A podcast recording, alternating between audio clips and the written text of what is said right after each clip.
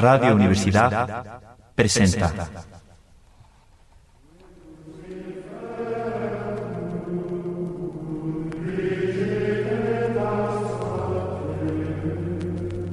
La llave del tiempo. La nave del tiempo. La nave del tiempo. La clave del tiempo. El ave del tiempo.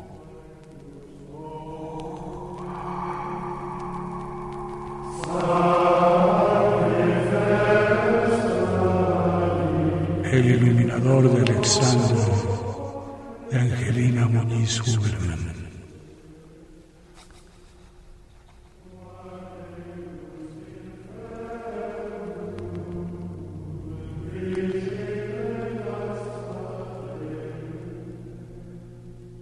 Ante el sosegado escritorio de sólido encino pulido, aún oliendo a madera recién cortada, alejado del ruido mundanal, Undisalvus el iluminador acomoda las tintas coloridas y escoge los finos pinceles de pelo de Marta. Dedica su trabajo a la mayor gloria de Dios y se acoge a la vida monástica bajo especie de eternidad.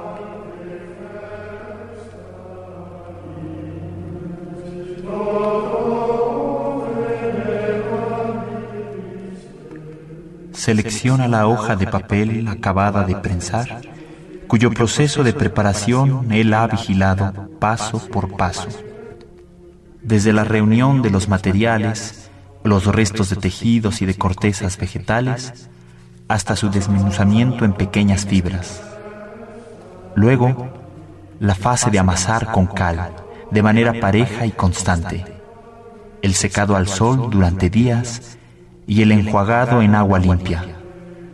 Después, dar la forma sobre una red tensa en un marco y aplicar capas de engrudo de harina y almidón para volver más resistente.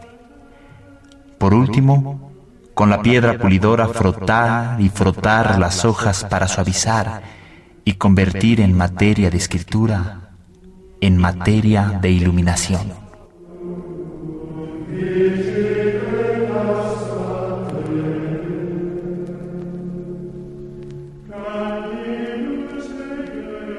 Ya lista la hoja de papel, Gundisalvus se deleita en su tacto, en su grosor, en su acariciar. Una y otra vez desliza los dedos por su superficie y sobre la palma de la mano en equilibrio hace saltar ligeramente la hoja para mejor notar si su peso leve es el requerido. Se satisfacen estos preámbulos como amado que sueña la piel de la amada como extensión alba de piel virgen, como muslo de pez escapado.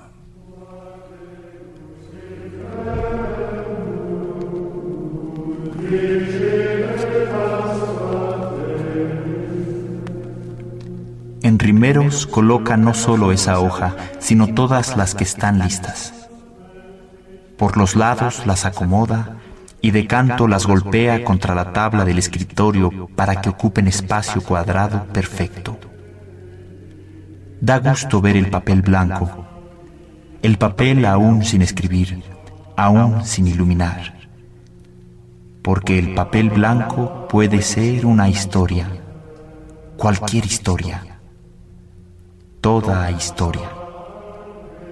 No saberlo es duda agradable es no errar y no manchar, es contemplar y es anticipar, tierra primeriza sin labrar.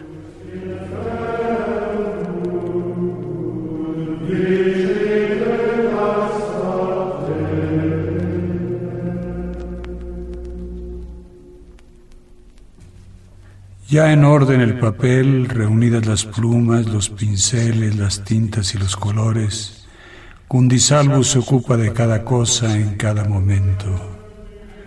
No solo copia los manuscritos y hasta los recrea, sino que los ilumina, los retoca, les esparce el fino polvo de oro. Su oficio es oficio preciado, cuidadoso, de lento trazo, de cuerpo reposado y de mente en alerta, de hábito que roza el suelo, de cordón que se balancea, de capucha que cubre o abriga, o bien cae en pliegues desiguales por el cuello, de anchas mangas donde introduce las manos cruzadas para resguardarse del frío o por consolador apoyo.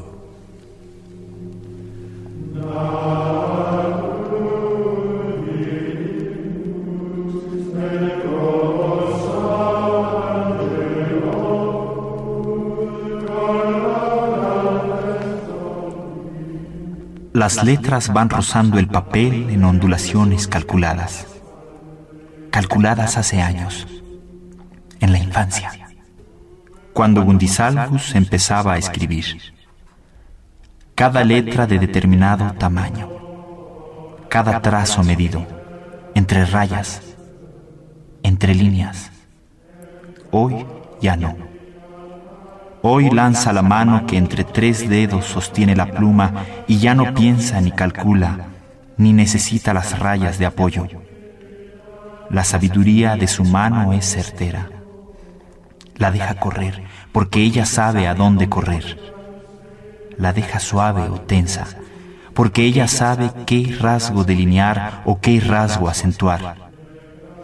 No tiene que darle órdenes, aún a ciegas podría escribir, aún sin meditar. Su seguridad es tal que la deja libre, y libre ella se explaya, y libre ella se recrea, y libre ella se inventa. Nuevas sorladuras, nuevos floreteados. Es un placer la agilidad, la precisión de sus músculos entretejidos y de sus nervios acerados la mano infatigable, la mano deseosa. No hubiera querido otro oficio el monje escribano, con su escritorio inclinado, sosegado escritorio de sólido encino pulido, con su banco elevado, con el hornillo para las brasas en invierno, con su hábito de estameña, con sus borceguíes ajustables. ¿Qué más? ¿Qué más pudiera anhelar un hombre? Nada. Nada. El paraíso recobrado. La calma.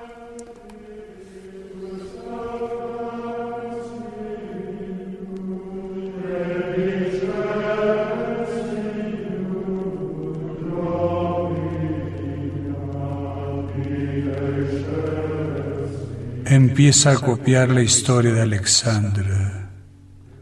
Alexandra imperante, Alexandra niño, con Aristóteles por maestro, Alexandra príncipe, Alexandre bucéfalo, Alexandre conquistador, Alexandre muerto en tierra de brahmanes. Gundisalvus podría haber estado a su lado cabalgado, guerreado.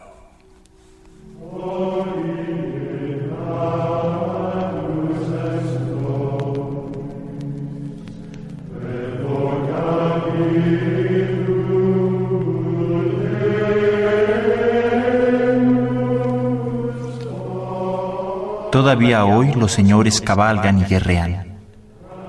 La conquista no ha terminado la paz anunciada por el Hijo Divino ni siquiera se escribe con letras de barro, ni siquiera es polvo para soplar. Nada ha mejorado. Fueron inútiles las prédicas y los sermones, siglos de promesas no cumplidas. El reino no es de este mundo. Muerte, matanza, desintegración. Se anuncia San Juan. Los códigos se descifran en claves cerradas. Las figuras geométricas no concuerdan sus ángulos. Han volado los clavos de las cerraduras. Astillas de madera desmoronan los cofres. Polillas escapan por los rincones. ¿Quién barre las hojas del otoño? ¿Quién arrastra arena por los mármoles? ¿Quién empuña la levedad de los plumeros? Duendes gnomos, elfos, duendes, gnomos, elfos.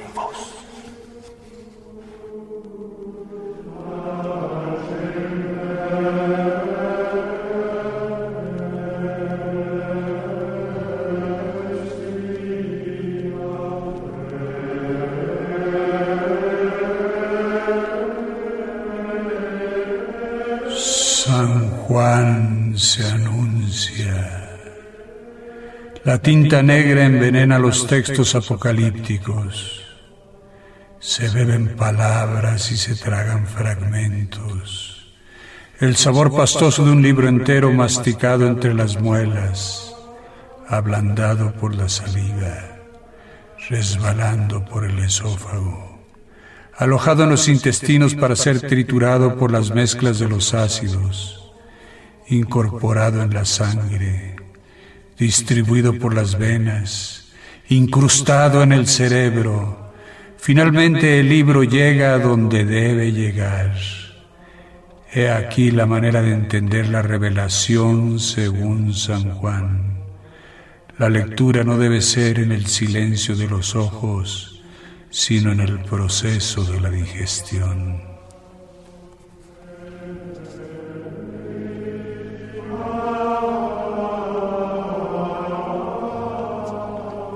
Gundisalvus aún no empieza a escribir. Todo está listo, menos él.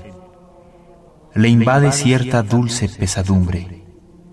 Se distrae y mira por la ventana hacia esos campos labrados, y no con figuras diminutas y sin ellas, en tranquilidad y en airedad, donde suena lento por la distancia el sonido de la esquila, más cercano el canto del rocal, algún balido de fondo, algún ladrido, un relincho.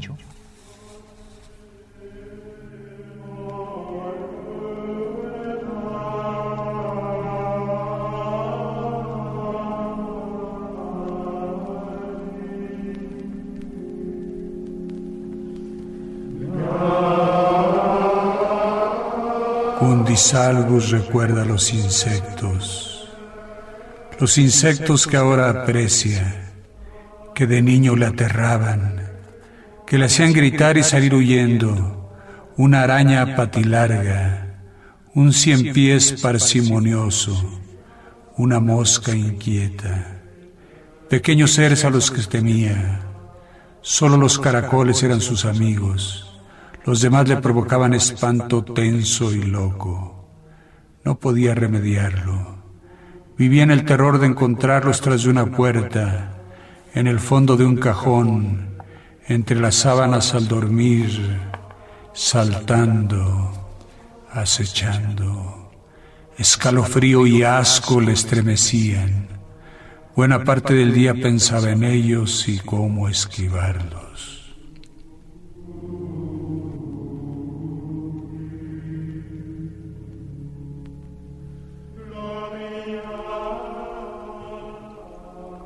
Solo los caracoles eran sus amigos, lentos, con su rastro iluminado, su senda transparente y prisma colorido de la luz, a quienes buscaba y sabía encontrar, bajo las hojas, en los tallos semiocultos, entre las ramas delgadas que si les cantaba sacaban sus cuernecillos al sol, que despegaba de las superficies pulidas en suave succión, que se sorprendía de la retractibilidad velocísima de sus leves antenas. Sí, los caracoles eran sus amigos.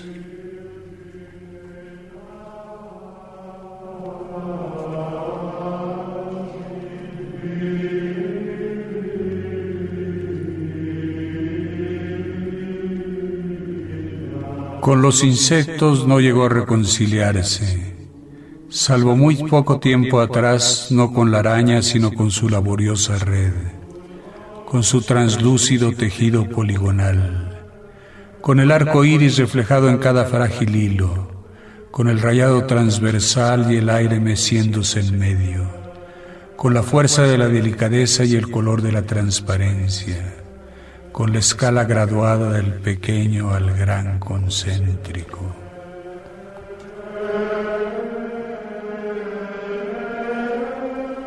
En cambio, a los que siempre quiso fue a los animales acariciables, y esos nunca le produjeron espanto.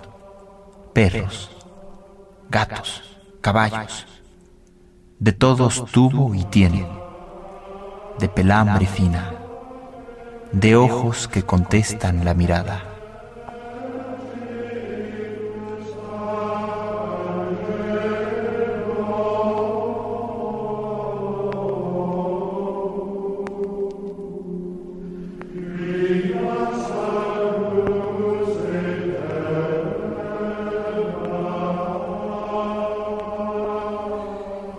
pero debe ya dejar de contemplar el paisaje por el marcado de la ventana y debe ya dejar de recrearse en sus recuerdos y en sus temperadas hilaciones.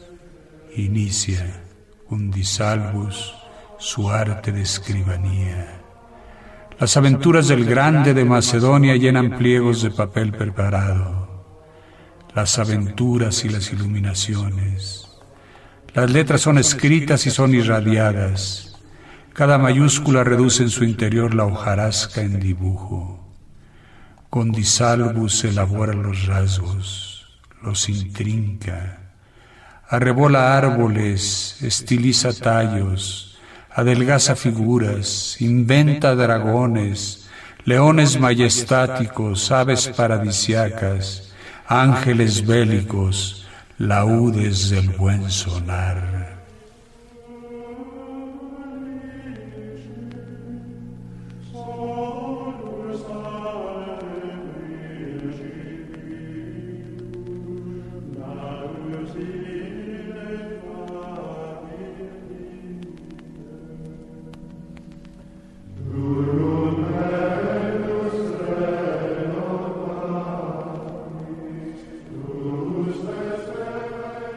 Luego empiezan sus pesadillas. No las de la memoria angostada o de la imagen disminuida, el alma trabada o el sueño en anzuelo. No, no esas. Las otras. Las verdaderas pesadillas. Las que ocurren en vigilia, cuando la guardia es más reforzada, cuando los ojos abiertos velan cuando la muerte esclarece a pleno sol y sin sombra alguna, sin indicios de tormenta en una mañana tempranera. Que la tormenta, que la tormenta viene por dentro.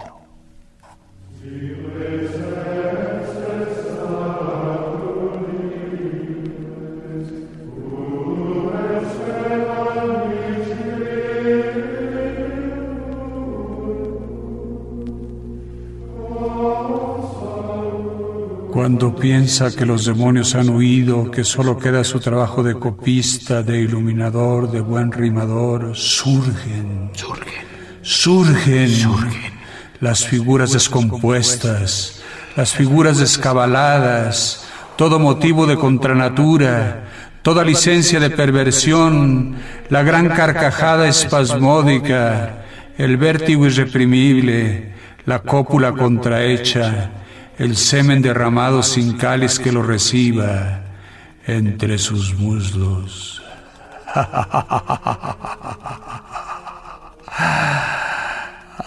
Anhela, anhela cualquier vaso acogedor, si de plata, si de barro, si de tibia membrana envolvente.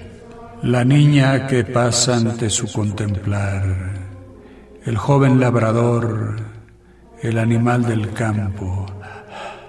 Imagina coito tras coito, él sobre los receptáculos. Cualquier forma viviente podría aceptarlo, hasta la verde hierba. Escribe, copia, ilumina. Pero en lo único que piensa es en una entrega total, perfecta, perfecta única.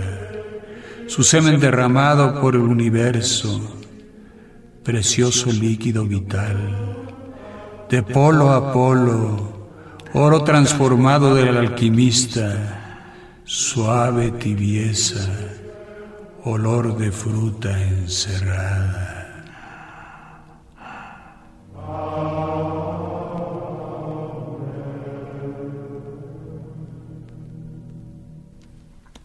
ha convertido sus sensaciones en poder de simultaneidad.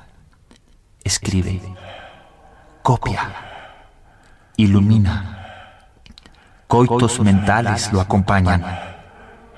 No importa que describa una batalla de Alexander, a la par imagina su dulce penetrar en virgen en un pajar. No importa que describa la filosofía del sabio Platón y la contraste con la del sabio Aristóteles, lo que verdaderamente entiende es el vértigo después del amor. Lee para luego explicar los papiros ocultos del egipcio Hermes, tres veces grande, y sin embargo, lo que siente es cómo su cuerpo se prepara para ser entrelazado en los brazos y las piernas de ella. Que ella, ella, ella, cualquier ella, ninguna ella. Escribe, Copia, ilumina, piensa, imagina. recrea. Coito, Semen, vagina, semen.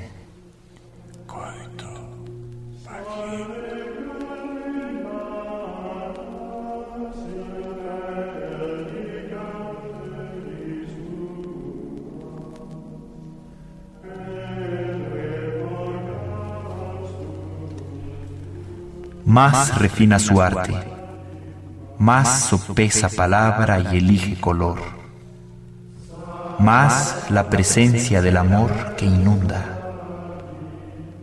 Su pluma se desliza velozmente.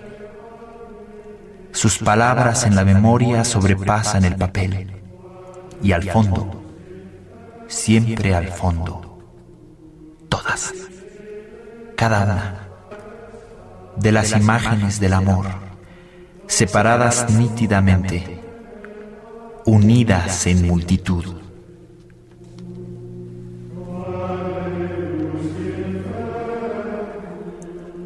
Los sueños de los portones catedralicios son para Gundisalvus su realidad. Las gárgolas y los animales que lamen los sexos y se introducen unos en otros.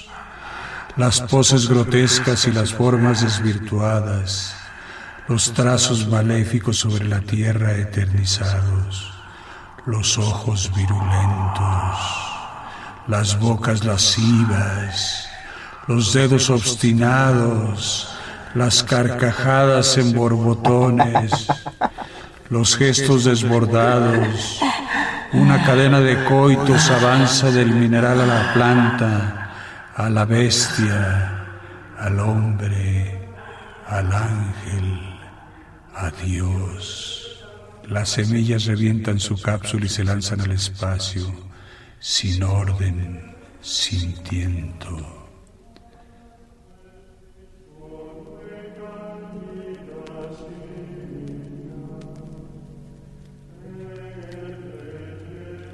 ocurre el gran fuego artificial y la explosión de todos los seres sobre la tierra.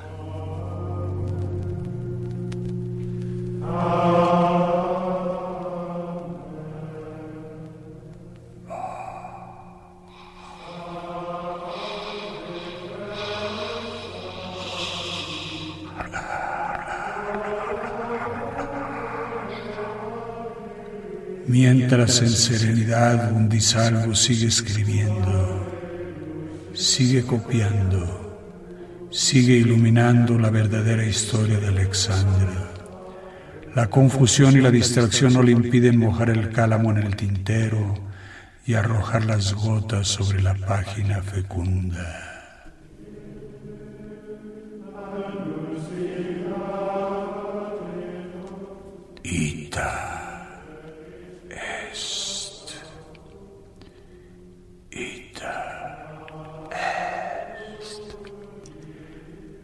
Radio Universidad presentó La llave del tiempo, La clave del tiempo, la nave del tiempo. el ave del tiempo.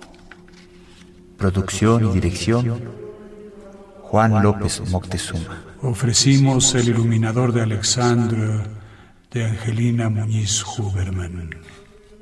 En las voces de Óscar Flores Acevedo y Juan López Moctezuma. En los controles técnicos, Carlos Zorrilla.